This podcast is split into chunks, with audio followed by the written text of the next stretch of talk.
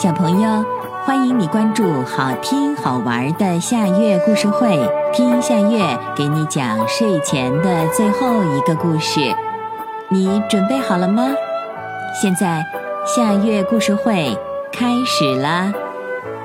聪明的灰山羊。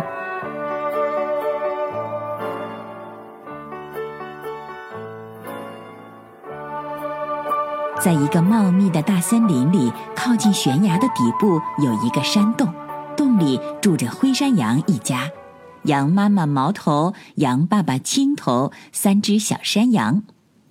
一只公狼和一只母狼经常在灰山羊家附近转悠，对肥肥的小山羊垂涎三尺。可是，强壮的羊爸爸和羊妈妈形影不离地看着三只小山羊。公狼和母狼一直没找到机会对小山羊下手。有一天，公狼对母狼说：“我想到了一个办法，咱们一定能吃到美味的山羊肉。我躺在地上装死，你装成很伤心的样子，去请一只灰山羊来帮忙把我埋了。灰山羊很善良，一定会跟你来的。”当灰山羊来到我身边的时候，我会突然跳起来，发动攻击，把灰山羊咬死。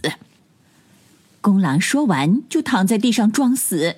母狼哭哭啼啼的来到灰山羊的家门口，把公狼教他的话说了一遍。毛头听了，正要开门，青头拦住了毛头，没让他开门。他对母狼说。真抱歉，我们要在家照顾孩子，没时间去帮你。你还是去找别人帮忙吧。毛头在家看孩子，青头一个人去就可以了。母狼一边哭一边说：“我丈夫死了，我一个人能把你怎样啊？”毛头觉得他太可怜了，就让青头跟母狼去帮忙。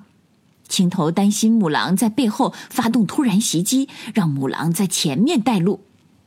公狼远远的听到他们的脚步声，忍不住抬起头来，朝他们来的方向看了看，被青头发现了，马上转身跑回了自己的家。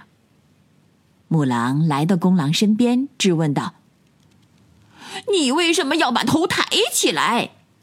公狼道：“我们再想别的办法吧。”第二天，母狼来到了灰山羊家门口，假惺惺地说：“俗话说，远亲不如近邻。我家就在不远处的树洞里，我想请你们到我家做客。”青头心想：“狡猾的母狼又来骗我们，哼，我也来骗骗他。”于是他对母狼说。谢谢你，我一定会去的。我还要带我的朋友们一起去呢。母狼听了，感到有点害怕，他问道：“你要带哪些朋友去我们家呀？”青头说：“我要带两只威猛的猎犬，还有一只名叫四只眼的大狗。我还会请他们把他们的朋友也一起带去。”母狼没等青头说完，转身就跑了。从那以后，那两只狼再也不敢来骚扰灰山羊一家了。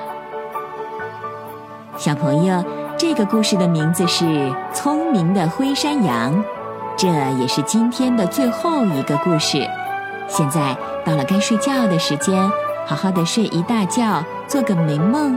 我们明天再见啦，晚安。